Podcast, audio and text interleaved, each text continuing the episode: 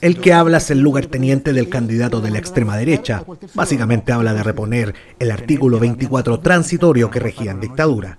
Una cosa poca. ¿No le parece que es en un Estado democrático que el presidente de la República pueda comenzar a arrestar gente? ¿Le parece a usted que es una medida No, razonable? está a través de una declaración de estado de emergencia ¿Que la para decirles claramente, evidentemente, Larga vuelta se dio nuestra derecha para quedar donde mismo. Partió apoyando la idea de vivir bajo una dictadura y hoy, a falta de otra cosa, se encamina a ponerse detrás de un proyecto político desquiciado, casi de villano de caricatura. A estas alturas nadie sabe qué pasa con la derecha, qué piensa sobre los grandes desafíos del futuro, más allá de querer bajarle los impuestos a los ricos, o sea, a ellos mismos. ¿Existió alguna vez la derecha liberal? Quizás sí, y su nombre era la concertación. Nuestra derecha hegemónica es técnicamente fascista, estamental, corporativista, partidaria de la concentración de la riqueza y el poder, la familia tradicional, la propiedad, la religión, la patria.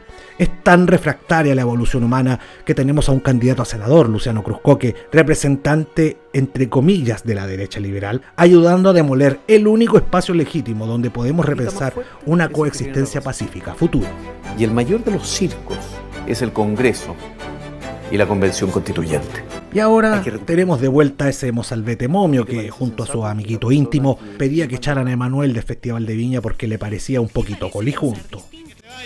Quiero que se vaya inmediatamente porque lo encuentro un tipo medio raro y no me gusta la gente rara. Detrás de ese mundo hay militares, las personas que creen que una sociedad funcionaría bien si fuera un regimiento, y un montón de gente chata, con los cambios que ha experimentado su vida en este proceso acelerado de modernización capitalista. A veces nos cuesta entender que hay muchas personas que carecen de esas herramientas necesarias para adaptarse a las nuevas realidades. Esas personas alienadas mastican la bronca en silencio, pero recuerda, es la cámara secreta cuando nadie ve.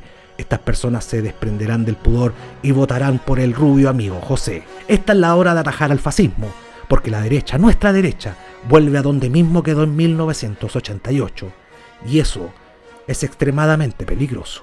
Sí, usted decide. ¿Seguimos adelante o volvemos a la UP? Y hacerlo con todo, si no, ¿pa' qué?